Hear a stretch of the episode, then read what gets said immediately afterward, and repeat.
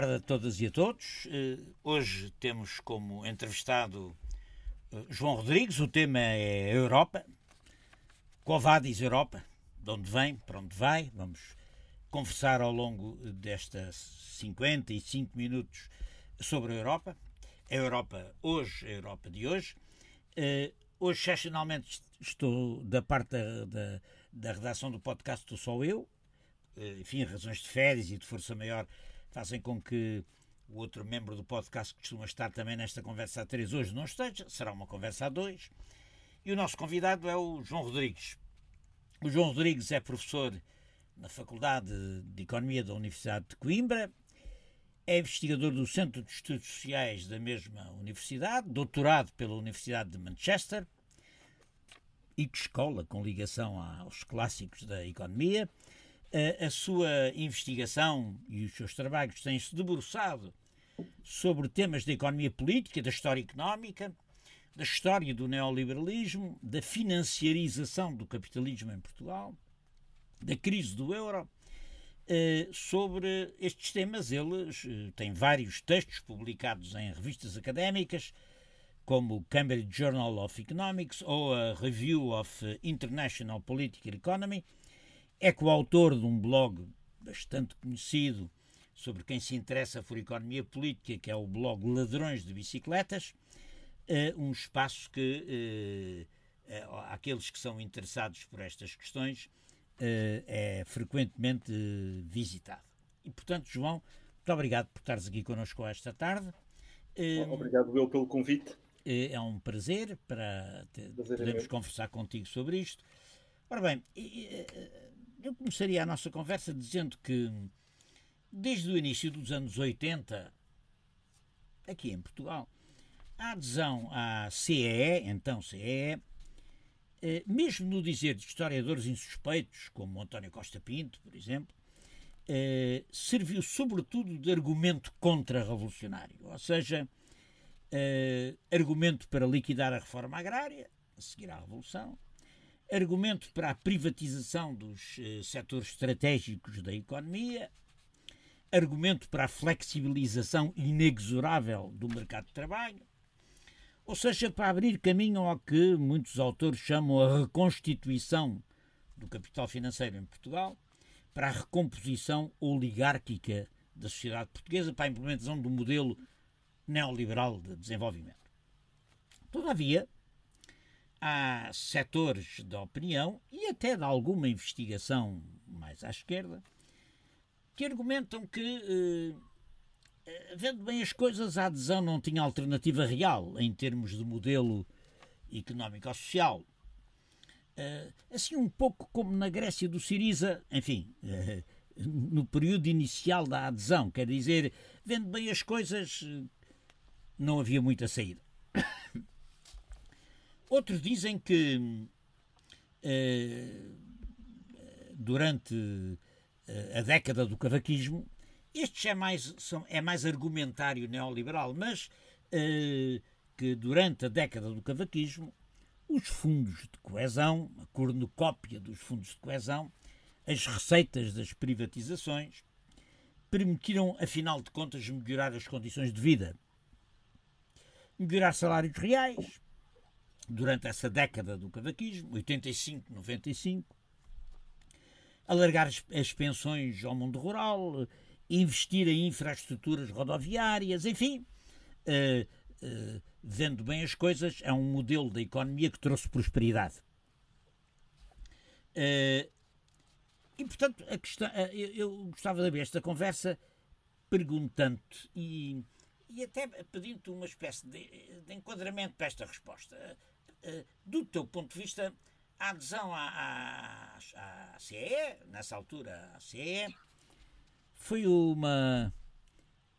Vou, vou, usar o primeiro anglicismo. Foi uma there is no alternative. Hum, ou seja, na realidade, vendo do ponto de vista do realismo, não havia alternativa.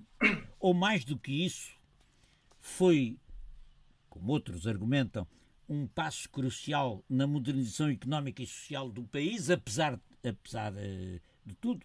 Quer dizer, um, olhando para a história, a adesão faz em 86, uh, da adesão. Não vamos por enquanto entrar na moeda única porque falaremos disso a seguir, mas uh, como é? Que balanço histórico é que fazemos desta adesão? O que é esta União Europeia e éramos ou não, entre aspas, obrigados a entrar nela? Sim, um, a questão que tu colocas é, é, é, uma das questões mais. É uma questão desafiante, porque visto uh, uh, dos anos 90, uh, o mundo é muito diferente do mundo que nós tínhamos quando foi feito o pedido de adesão em 1977. É radicalmente distinto esse mundo. Porquê? Porque na década de 70 a hipótese socialista era uma hipótese viável e válida um pouco por todo o sistema internacional. E aquilo que se vai verificar ao longo dos anos 80, em parte por efeito das lógicas integradoras supranacionais de que a integração europeia é um exemplo, em parte por processos mais vastos, como aqueles que estão associados à crise do campo socialista, digamos, eh, eh, ao longo dos anos 80, o espaço das possibilidades vai, se estreitando. Ou seja, ah, não é por acaso que, o pedido de adesão feito em 77 uh, pelo governo, pelo primeiro governo constitucional de minoria do Partido Socialista, é, é, é, é, um, é, um, é um pedido que, apesar de tudo, é contestado e ao longo e as peripécias do processo de adesão, que é inusitadamente longo, porque aliás porque coincide também com o processo, cruza-se com o processo espanhol, que coloca questões bastante complexas à então CEE, expansão para sul, eh, que já tinha sido precedida com o caso eh, da, da Grécia em 1981, eh, digamos, este processo de adesão faz num momento também muito particular da história da integração europeia. Ou seja, nós aderimos em 1986 e em 1986 nós temos o chamado Ato Único Europeu, que é, no fundo, um grande processo neoliberal de consolidação, construção, aprofundamento do, eh, do, mercado, do mercado interno, do mercado único. Aliás, um processo liderado e estimulado, coisa que não é muitas vezes sublinhada pelos comissários britânico e irlandês da confiança política da senhora Thatcher, que era uma entusiasta deste processo de aprofundamento da integração. O que é que acontece? É, esta integração, eh, ela de alguma forma fica associada numa certa memória, que é cultivada a posteriori, ao processo de consolidação e, em alguns casos mesmo, de construção da democracia. Ora bem, a, a verdade é que a democracia uh, portuguesa é o resultado da, da, Revolução do 25 de Abril. Ela deixa um legado em termos de uma Constituição com um acervo de direitos económicos e sociais que vão sendo institucionalizados de forma relativamente independente da integração europeia. Onde é que a integração europeia entra? Na distribuição desse legado. Como? A integração europeia entra com processo de destruição desse legado da Revolução. Com um processo de, um, com um processo de destruição de uma parte desse legado de parte e com um processo económica. de contenção de, de outra parte. A destruição qual é? É a destruição daquele legado associado às transformações nas relações de propriedade, à ideia de que o Estado podia de alguma forma ser o condutor através de instrumentos de planeamento do processo de desenvolvimento económico, essa parte, de facto, a integração por força das suas regras destrói, vai erudindo e vai pro, e, e, contém de alguma forma uh, um, o processo de, de, de crescimento do, do Estado de Providência. Mas, como sempre, a história é, a história é contraditória. Porquê? Porque quando nós queremos explicar as transformações na economia política portuguesa, as privatizações, a liberalização financeira, que é filha do ato único, a, a independência do Banco Central ainda antes da, a, a, da transferência da soberania monetária para instituições supranacionais, a proibição do financiamento monetário por parte do Banco Central ao Estado português, que é do início dos anos 90, tudo isso é sobredeterminado pela integração europeia. Uh, e, e, mas o que é que acontece? Enfim, um, ao mesmo tempo. Oh, oh, João, tens presente que, uh, sobretudo na década do cavaquismo, que é o, digamos, o programa termidoriano relativamente à Revolução Económica, uh, o, o, argumentário central contra a reforma agrária, para, para a liquidação definitiva da reforma agrária, para as privatizações, etc., para, para, para, o início da flexibilização do mercado de trabalho, para a liberalização da circulação de capitais, é, é de repente é, é, a União Europeia. Quer dizer, é, é, é, isso.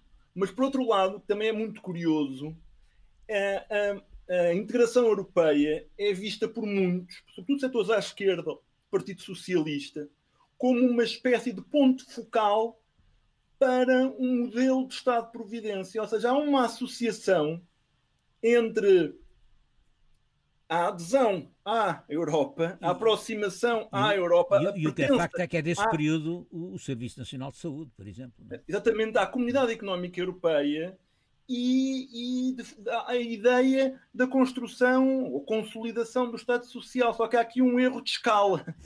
Qual é o erro de escala? É que e esse erro ainda hoje permanece, quando se fala do chamado modelo social europeu.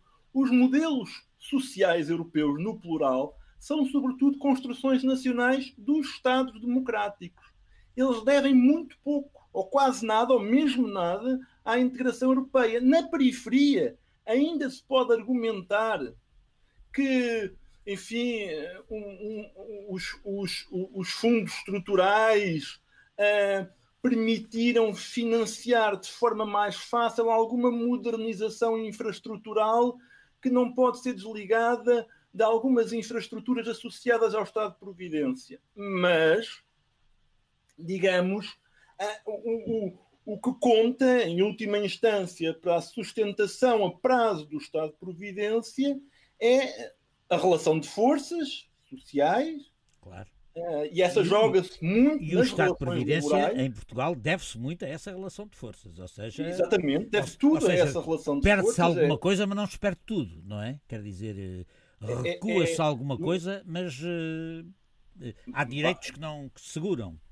Basta ver, não é? Quer dizer, a, a Constituição de 76 é, digamos, a cristalização jurídica de uma correlação de forças muito favorável às classes trabalhadoras e que deixam um lastro. Sim, sim. E que deixam um lastro longo e, portanto, e esse lastro eh, dura, e em, em algumas esferas, dura até aos dias de hoje, apesar das pressões que são internas e externas para, para, a sua, para a sua erosão ou eliminação, porque, num certo sentido, eu acho que os intelectuais e políticos das direitas compreenderam sempre melhor as implicações da integração europeia uhum. associada à CEE e, por maioria de razão, à União Europeia para a, como, como um vínculo externo que ajudaria a alterar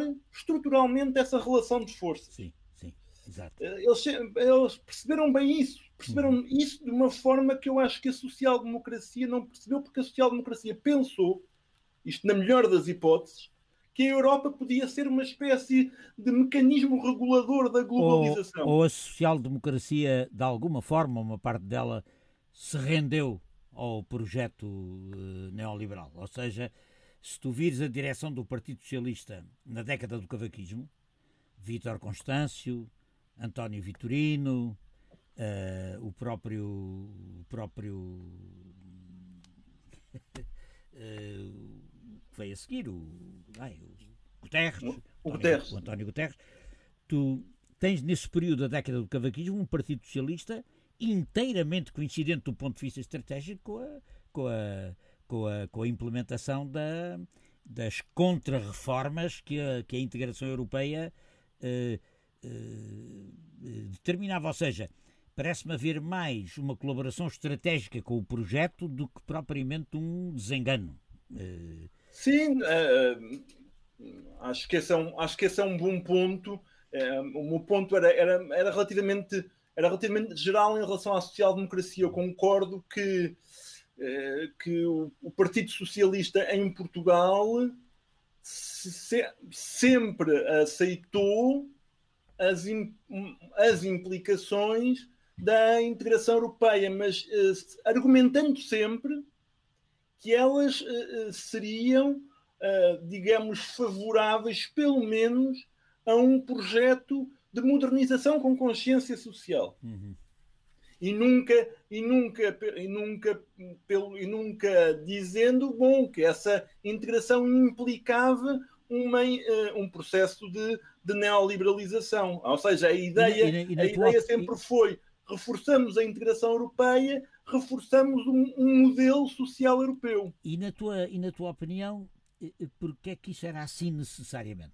Eh, porque é que, ou seja, porque é que a ideia dessa, digamos assim, esquerda europeia do Partido Socialista uh, era, um, era um mito? Porque é que quais eram as condições, quais eram as características da, da União Europeia que levavam a essa, digamos assim, inevitabilidade?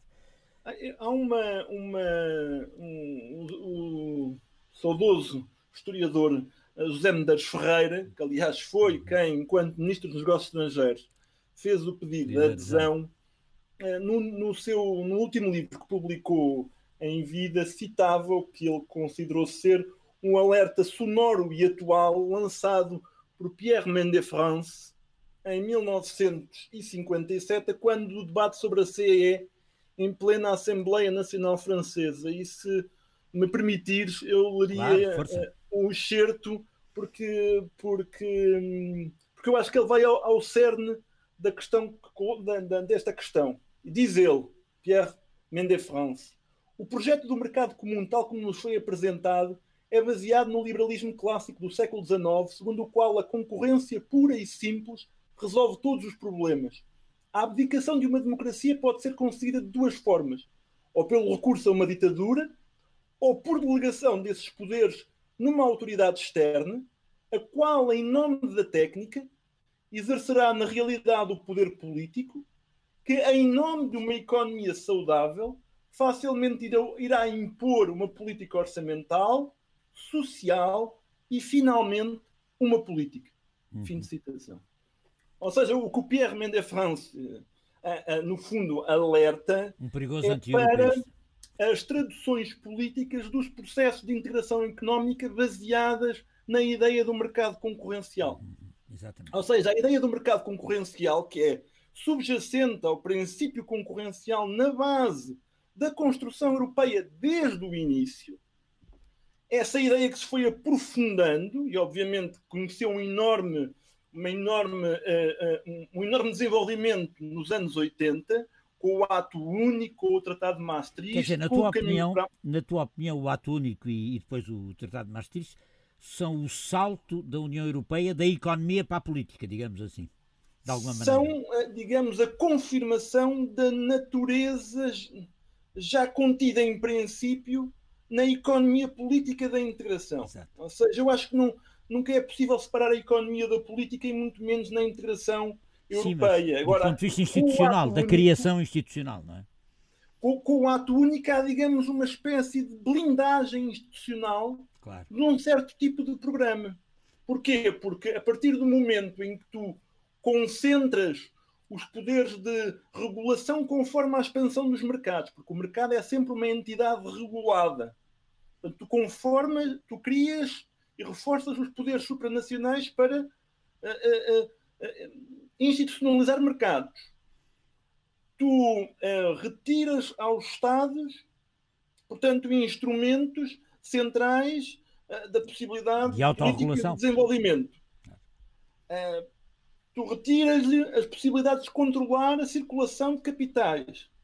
E, além disso, fazes isso ao mesmo tempo que abres todo o espaço europeu à própria globalização e uh, uh, portanto, não tens política comercial, já não tinhas pela própria natureza de uma união aduaneira. Não tens política uh, industrial porque as ajudas do Estado estão proibidas pelas regras do mercado. Não tens, com Maastricht, um, a, a, articulação histórica entre o Tesouro e o Banco Central, que é muito importante, sobretudo na resposta às crises. Em breve vais deixar de ter política cambial. O que é que tu tens? Tens política fiscal e política social. Mas essas estão altamente constrangidas, para já por regras orçamentais, e depois pela pressão que os capitais exercem nos seus processos de arbitragem entre diferentes regimes fiscais e sociais. Porque a natureza liberal ou neoliberal da integração europeia sempre passou pela recusa uh, uh, de qualquer harmonização social ou fiscal por cima. Uhum.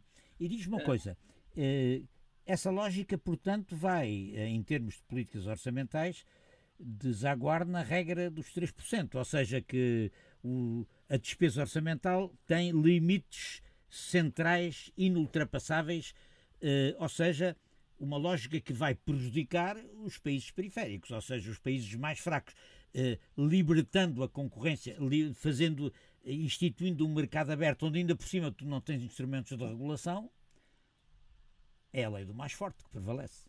Tu colocas eh, países com diferentes, com níveis muito, com desníveis de desenvolvimento numa mesma estrutura de regras e há duas hipóteses que se podem verificar. Uma hipótese liberal otimista, segundo a qual, eh, digamos, os mercados produzem convergência, ou uma hipótese eh, antiliberal pessimista, segundo a qual este processo tende a produzir formas vincadas de polarização. Exatamente, e, e a história parece confirmar o segundo. e a história a... parece confirmar o segundo, e, e há aqui um, um, uma, uma questão muito interessante para os federalistas. É que durante muito tempo acreditou-se numa lógica quase funcionalista, não é? Aquela lógica que diz: bom, se temos mercado único, com o ato único, agora o passo seguinte lógico é termos moeda única. E se temos moeda única, o, passo seguinte é termos outras, outros poderes na escala supranacional. O problema é que com o desenvolvimento, a lógica do desenvolvimento desigual e da polarização tem como reflexo político um cada vez maior, uma cada vez maior tensão, contradição e desentendimento que os mecanismos de compensação criados com os fundos estruturais não conseguem eh, resolver porque não são macroeconomicamente relevantes. Ou seja, nós estamos a falar de um orçamento europeu que pesa 1%, 1% claro. do PIB europeu. Agora, com esta adição, muito saudada, vamos aproximar-nos momentaneamente dos 2%, à escala eh, da União. Ora bem, perante uma crise sem precedentes históricos, perante uma crise sem uhum. precedentes históricos, obviamente que atinge, ao contrário do que se diz, ela não é simétrica nos seus efeitos, porque os perfis de especialização dos países não são os mesmos. Um país que tem mais, que está mais especializado no turismo, foi reduzido, digamos, a uma espécie de Flórida da Europa, Sim. como Portugal ou a Grécia, está muito mais exposto claro, muito a uma crise pandémica claro. desta natureza, onde, que obviamente limita a circulação internacional de turistas, enquanto que economias como a Alemanha, embora, como a Alemanha, embora sintam fortemente a crise, vão, ela vai ter repercussões eh, menores. E, portanto, a lógica de polarização eh, não foi travada e, portanto, ainda para mais, porque, enfim, sem qualquer discussão em Portugal, porque em Portugal nunca houve um, um debate e uma deliberação, desde a CEE até a adesão à moeda única, nunca houve um debate centrado nas questões europeias com implicações democráticas referendárias. Nunca houve um referendo, nunca houve um. Nunca houve nenhum referendo. Nem, nem nunca sujeitou diretamente a voto a questão, portanto, foi sempre por via indireta, não é? E... Foi sempre indireta, não, foi sempre, sempre indireta. Nunca houve. O, o, o Instituto do Referendo justifica-se quando estamos a falar de transferências de poderes soberanos, na minha opinião, claro. com o alcance daquelas transferências, até com implicações constitucionais, porque, hum, digamos, a nossa Constituição, uh, com todas as revisões, ela já está marcada. Eu não sou constitucionalista, isto não é a minha área, mas quero dizer, parece-me evidente, pela integração de todo acervo comunitário, do primado do direito europeu. Até há muitos constitucionalistas que dizem que há uma espécie de constituição informal uhum. que se sobrepõe à Constituição da República Portuguesa, que é a Constituição associada aos tratados, aos tratados europeus. Claro, claro. Nunca Isto votados, é discussão... nunca votados eh, do ponto de vista do voto direto em Portugal. É? Exatamente, e portanto isso coloca um problema. É uma ordem legal, mas é uma ordem de duvidosa legitimidade democrática. Aliás, ela é eficaz do ponto de vista da liberalização, porque ela é, como alguns têm indicado, eh, antidemocrática ou pós-democrática, uma uhum. vez que não há um escrutínio democrático direto sobre as principais instâncias de decisão e, portanto, isto é uma espécie de governo da técnica, da pertença técnica, da pertença técnica, que é na realidade a política, como dizia o Pierre Mendès France, de banqueiros centrais de, de, uma Comissão Europeia que é um exemplo de portas giratórias com os grandes negócios e, menos notado, mas igualmente importante, a integração furtiva por via da jurisprudência do Tribunal de Justiça, agora chamado Tribunal de Justiça da União Europeia, que é decisivo nos anos 60, 70, a, a, produzir, digamos, um conjunto de princípios uh, o do efeito direto, o do primado do direito europeu, uh, o, o da, do aprofundamento da, da regulação favorável ao mercado interno, às liberdades do capital, digamos, o que é muito claro, porque é que é assim, porque são instâncias eh, física, psicológica, culturalmente afastadas da, do, de uma comunidade popular, digamos, Exato. do povo. Um... E, do, e do controlo e do controle democrático dos parlamentos. Os parlamentos uh, são aqui os grandes. Os parlamentos e, portanto, a democracia são aqui os grandes sacrificados. Sim, o Parlamento limita-se a, a, aprovar orçamentos que são previamente fiscalizados e aprovados pela própria Comissão Europeia. É? E, e, portanto, e, o semestre europeu, não é? É apenas mais um passo desse processo de esvaziamento ou controle supranacional do, das deliberações uh, democráticas dos parlamentos nacionais. Agora, eh, queria eh, alargar a nossa conversa para um segundo aspecto importante, que tem tudo a ver com este, que é uh, a moeda única, não é? Porquê é que a moeda única não é adotada logo no início da União Europeia, ou seja, com o ato único? Porquê é que quando a União Europeia dá esse salto para, digamos assim, para a consolidação política institucional, porque é que ela não adota logo uh, a moeda única? Porque é que a moeda única tem um certo delay em relação ao resto?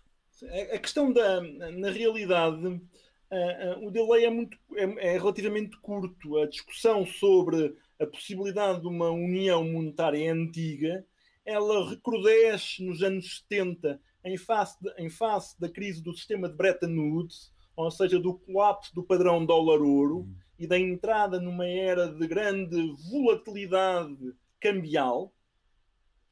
Um, ela, enfim, as, nos anos 70 são feitas várias propostas com fases. Na altura, curiosamente, essas propostas, ainda numa época marcada por um certo keynesianismo, uh, previam que para uma moeda única ser funcional ela teria de estar acompanhada de um orçamento com alguma capacidade macroeconómica de fazer estabilização de tipo keynesiano na escala onde estava a moeda.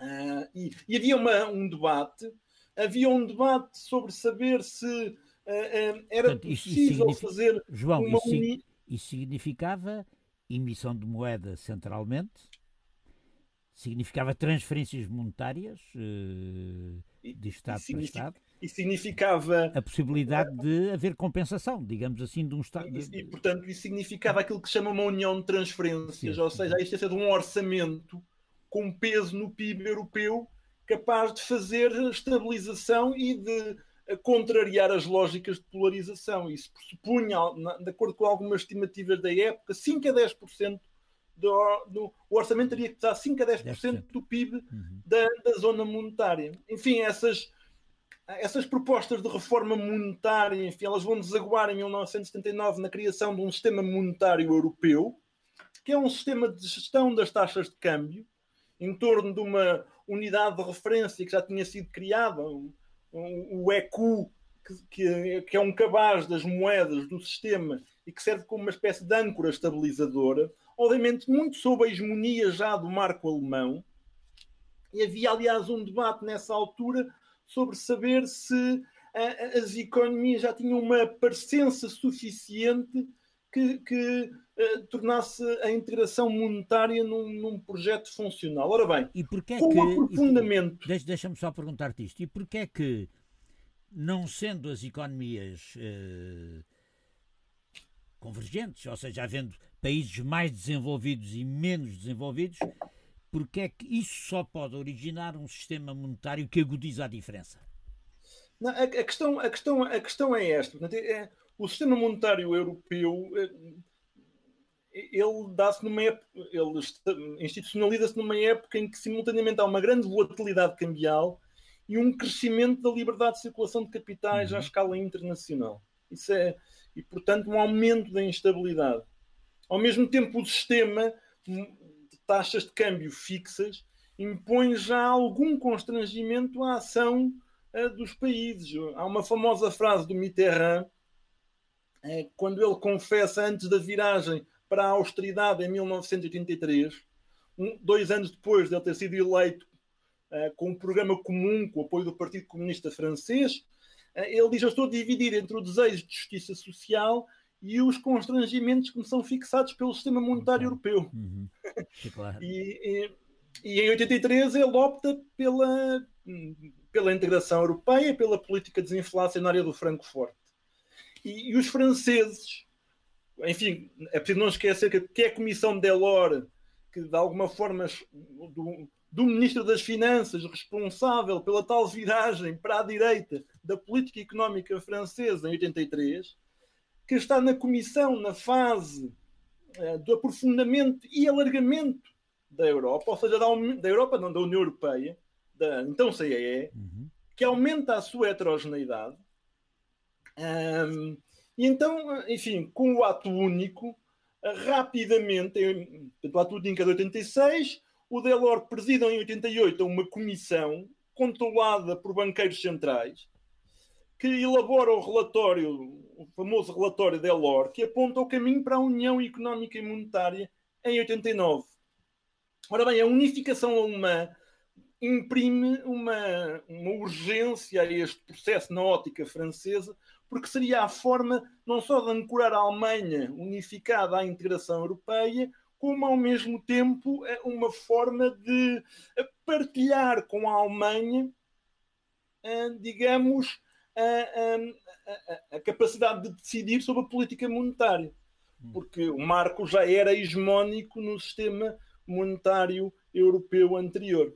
Um, agora, a questão interessante é quando nós lemos o relatório de Delors, de 89, que justifica a União Económica e Monetária, ele é muito claro. Ele diz o seguinte: os mercados têm de exercer uma função disciplinadora sobre os Estados e, ao mesmo tempo, em articulação com essa função disciplinadora dos mercados, têm de haver regras constrangedoras que proíbam, estou a citar, entre outras coisas, a intervenção dos Estados nos preços e nos salários, que proíbam o financiamento monetário aos Estados por parte do Banco Central. E, portanto, que, o, que é que, o que é que acontece? No fundo, um, um modelo de integração monetária que é adotado é um modelo que confia na integração pelos mercados. Uhum. Agora, porquê é que Portugal é questão interessante? Portugal participa nessas discussões, enfim, por exemplo, o Vítor Gaspar uh, está aí. Um, e, e, e, o que é que com, há discussões e uma das coisas que, na avaliação que é feita sobre as vantagens, já nos anos 90, da adesão à, à, à moeda única, uma das coisas que é dita no, no estudo encomendado pelo, Ministro das, pelo Ministério das Finanças é que a adesão à moeda única vai ser muito vantajosa para o país, porque a inserção do país nos circuitos financeiros internacionais vai permitir condições de financiamento a uhum. taxas de juros cada vez mais baixas, o que vai permitir uma enorme expansão do crédito. E, portanto, se nós lermos o relatório de avaliação sobre as vantagens, de acordo com os seus autores, um, o coordenador dessa obra é, é, é o, uh, o, professor António Soares Pinto Barbosa, uh, da Faculdade de Economia da Universidade Nova de Lisboa. Isto é um estudo encomendado na altura pelo Ministro das Finanças, Sousa Franco. E ele, é, uma equipa de economistas, enfim, de sociólogos, um sociólogo, António Barreto, também participa nesse estudo. E, portanto, há ali um domínio de um conjunto de economistas e cientistas sociais uh, relativamente conservador, ah, mas eles indicam, bom, isto vai ser uma, uma aposta vantajosa por causa, de, sobretudo, das condições de crédito. E, de facto, quer dizer, da segunda metade dos anos 90 em diante, quando fica claro que o caminho para a União Económica e Monetária uh, é real e é para se fazer, uh, as condições de. Uh, há uma enorme expansão da atividade bancária em Portugal, enfim, o risco cambial está em vias de desaparecer. Um, aquilo que nós chamamos a financeirização do capitalismo em Portugal é indissociável da integração numa moeda forte. Agora, o que é que acontece? O crédito, de facto, se expande. Na altura, esperava-se que servisse para expandir o, a modernização produtiva capitalista do país. O investimento produtivo. Exato. Entre outros, mas confiava-se, no fundo, que os mecanismos de mercado, a banca fundamentalmente privada, porque é preciso não esquecer que entre a segunda metade dos anos 80 e o início dos anos 90, enfim, cerca de. Bom, nós tínhamos 75% da atividade bancária em mãos de bancos públicos no final dos anos 80 e passamos a ter 75% da atividade bancária em mãos privadas, com exceção da Caixa Geral de Depósitos, que representa os 25% de banca pública, mas obrigada, obrigada, compelida a obedecer às regras. A obedecer às regras e a comportar-se como um banco privado, privado portanto, a copiar as tendências do mercado e não a contrariá-las, como poderia ser expectável de um banco público, o que de resto é, enfim, ah, na lógica do bom aluno que aceita todas as regras europeias, é uma inerência a uma, a uma ideia de concorrência. É... aliás, essa, essa, essa, é, essa, essa, esse constrangimento à atividade da Caixa Geral de Depósitos, bom, hoje é quase total, não é? E... e, portanto, há essa expansão do crédito, mas essa expansão do crédito no quadro de uma moeda forte faz para onde? Bom, faz em grande parte para a atividade para a construção, ou seja, a banca financia. Imobiliário, portanto. Imobiliário, a banca financia do, do lado da oferta e do lado da procura, e é um negócio relativamente rentável. Portugal tem uma. É um caso curioso. Uh, a liberalização financeira dos anos 80 e 90, não é?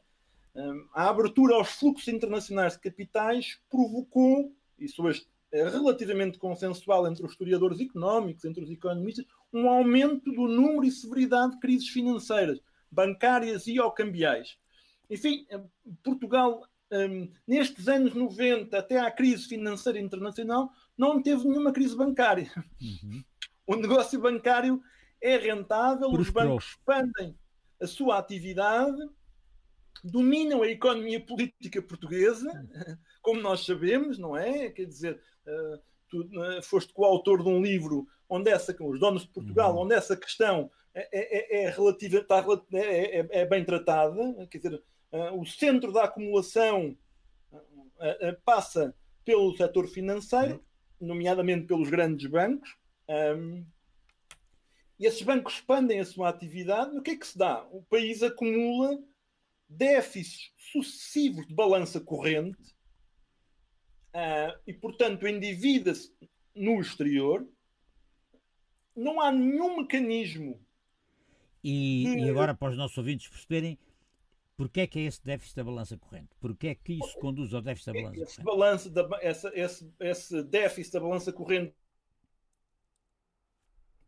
cresce da segunda metade dos anos diante é a expressão das, das dificuldades da economia portuguesa em adaptar-se a uma moeda forte, num contexto em que as pressões da globalização aumentam, porque este processo de criação da moeda única, as taxas de câmbio são fixadas em 99, a moeda entra em circulação em 2002, e isto coincide também com a aceleração da globalização por via de dois processos.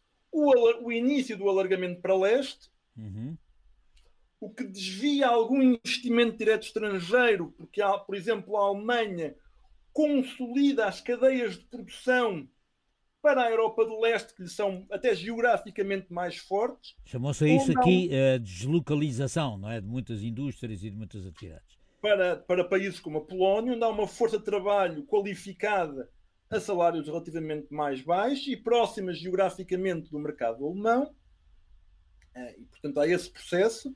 E, ao mesmo tempo, a entrada da China na OMC, claro, na Organização Mundial de Comércio, que é muito complementar para a Alemanha, mas para países com uma especialização como a portuguesa, é um embate competitivo claro. muito forte. Ora bem, num, estando numa moeda forte, nestas circunstâncias históricas, uh, é de, de esperar que a desindustrialização se tenha acentuado. E a desindustrialização traduz, obviamente, numa dificuldade. Uh, a economia portuguesa, digamos, é muito curioso. O José Reis chamou a atenção para isto na era da globalização, o horizonte geográfico da economia portuguesa estreita-se. Uhum. Estreita-se porque se europeiza mais e iberiza. Ou seja, Ou seja nós... há um certo desvio do, do, do, capital, da poupança e do capital, uh, da aplicação produtiva para a especulação. Há, sobretudo, uma canalização do crédito, que é o elemento central do desenvolvimento capitalista, para setores que não são capazes de gerar transformação estrutural com efeitos produtivos. Uhum. E, ou seja, a modernização produtiva guiada pelos mercados e pela, pela, uh, uh, pelo crédito comandado pelos bancos privados fracassou no processo de modernização, porque na realidade um, essa, esse acesso fácil ao crédito é uma armadilha, foi uma, é uma das armadilhas. Uhum, uhum. Na realidade, não, na realidade ele o que a correspondência que teve foi um aumento do endividamento externo do país, que é uma situação em que tu ficas económica e politicamente nas mãos dos credores, enfim, eh, dos credores. Claro. E, e, é, e, é, e, é, e nos, na história dos processos de desenvolvimento, os países que se desenvolveram com sucesso foram aqueles que nunca caíram nas mãos dos credores. Exato. Uh... Portugal, é preciso ver, Portugal acumulou uma das dívidas externas mais elevadas do mundo em percentagem do produto interno bruto. Isto cria uma dependência financeira, económica e política brutal num contexto em que o país, tal como a Itália, Portugal e a Itália nesse aspecto são muito semelhantes, com uma diferença de tamanho de economia e com outra diferença é que a Itália não se endividou externamente tanto, Portugal e a Itália são dois casos de estagnação longa no novo milénio, uh, eh, um, ehm, no novo milénio. Ou seja, são dois países que levam quase duas décadas de estagnação. E eu quero sublinhar isto porque Portugal, apesar de tudo, com todas as desigualdades, todos os desequilíbrios, até ao final dos anos 90, era um caso internacional de convergência. Exatamente, exatamente. exatamente. Uh, agora, queria incidir... O que torna esta questão da viragem do milénio e dos desenvolvimentos nesta fase decisiva da economia portuguesa do final dos anos 80 e 90 absolutamente centrais. Uhum, uhum. Absolutamente centrais. Ou seja, a adesão à moeda única teve um papel de aceleração nessa, nessa espécie de de estagnação. De... A, a, a, estagnação portuguesa é incompreensível sem o colete de forças associado à União Económica e Monetária, até porque o país deixou de ter instrumentos, tirando o moralismo, uhum. ou seja, tirando o moralismo, de, tirando o moralismo, que não é um instrumento de política, sim, sim. o país deixou de ter bem, instrumentos de política para gerir de forma satisfatória essa situação e chegámos depois à crise financeira internacional. E, e, portanto, a minha pergunta seguinte uh, uh, é esta: uh, atendendo ao caso da Grécia e do Siriza, atendendo ao caso diferente do Brexit, como é que se sai disto? Ou seja, é possível sair da Europa? Um país, quer dizer, um país central como a Grã-Bretanha tem uma saída da União Europeia complexíssima, que ainda vamos ver como é que acaba, não é? Uh, o Siriza, apanhado na, no, garrote no garrote financeiro uh, provocado pela dívida, capitula. É? dá a ideia que dá a ideia que é difícil sair disto. Qual é o teu comentário acerca disso? Eu costumo, eu costumo enfim, já defendi já uma, uma vez que a, a, hipótese do fim da história, formulada com estrépito em 1989 por Francis Fukuyama, é uma hipótese que as instituições da União Europeia parecem confirmar, ou seja, de facto parece não haver alternativa. o Yanis Varoufakis tem uma formulação que eu acho que resume muito bem a, a enfim, a, a tragédia da, da, esquerda europeia, que é de, bom, a esquerda europeia aceita a austeridade à escala nacional na esperança de acabar com ela à escala europeia. Fim de citação. Ora bem, mas aquilo que nós vemos é que essa esperança, que começou em França, se nós uh, tivermos uma interpretação benigna da abdicação do Mitterrand, e eu creio, como tu há pouco defendeste, que é possível não ter uma interpretação benigna no sentido de uhum. uh, aceitar a tese da colonização da social-democracia pelo neoliberalismo, mas aceitando uma hipótese benigna, a ideia de que a integração europeia de alguma forma permitiria resgatar a social-democracia dos constrangimentos que a globalização impõe à ação nacional. Um, e, enfim, eu acho que essa via é uma via que, que, que está vedada pela própria heterogeneidade dos países que compõem a União Europeia, uh, pelo facto das uh, suas economias políticas serem muito diferentes, de haver uma indisponibilidade redistributiva real, revelada entre os países, sobretudo quando esta estrutura liberal impõe uma lógica de concorrência todos contra todos, em que os países veem como, como adversários, que é sob efeito da lógica do mercado e da arbitragem uh, entre regimes fiscais e sociais. Uh, esta superestrutura europeia ela é muito robusta, ela é muito resiliente ao mesmo tempo. Eu também não compro nada à ideia, muitas vezes circula na esquerda, que consiste em dizer: bom, se a União Europeia não se reforma no sentido que nós desejamos, ou seja, vagamente social-democrata, ela acaba. Não, não, não acaba nada. A estrutura é robusta e resiliente.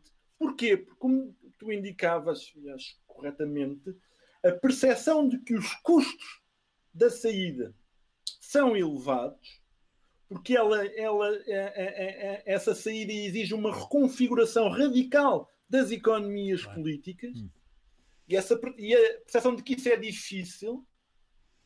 Agora, ninguém disse que era uh, fácil uh, fazer reformas nos sistemas uh, socioeconómicos do capitalismo ou até subvertê-los institucionalmente. É de uhum. facto difícil, exige ocorre em períodos de turbulência e não em condições ideais, e aquilo que nós depois podemos fazer é avaliar as tentativas uh, uh, e os resultados que elas obtiveram. Nomeadamente, eu creio que é, é, muito importante avaliar a conjuntura grega de 2015. Uhum.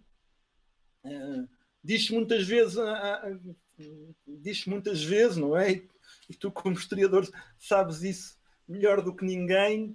há uma inflação de épocas ou momentos históricos, não é? Mas aquele foi de facto um momento em que, em que se fez história, porque um governo da esquerda radical chega ao, poder numa periferia causticada, um, com uma promessa ao seu eleitorado uh, de superar a austeridade.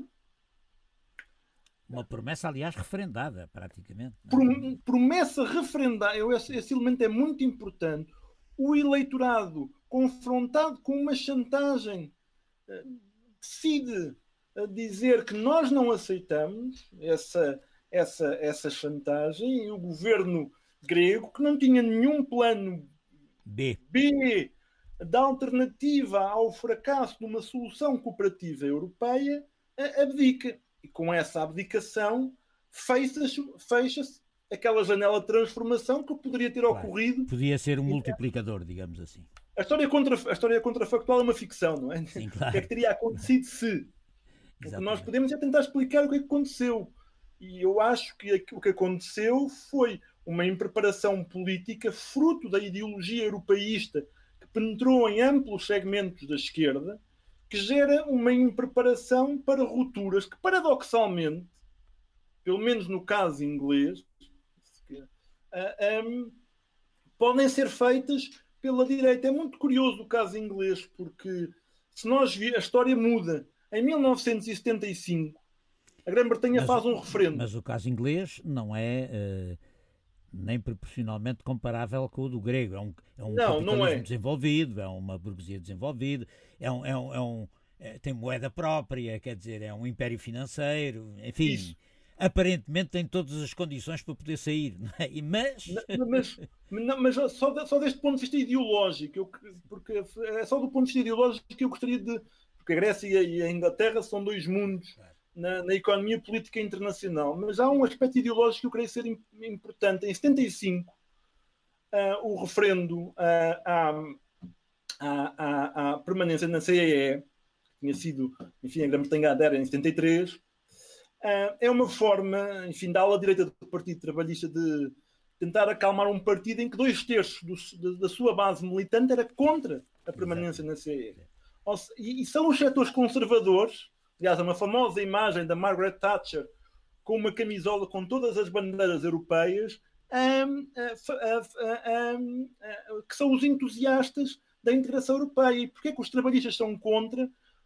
E são contra e críticos desde os anos 50, desde o pós-guerra, porque percebem que a planificação socialista é incompatível com uma ordem concorrencial internacional de matriz supranacional. Uh, e, de alguma, diz, e de alguma forma o Corbyn vem dessa tradição. Claro, claro. Daí, daí a hesitação. Uh, vamos, vamos esperar, caros ouvintes, que o nosso tempo está a chegar ao fim.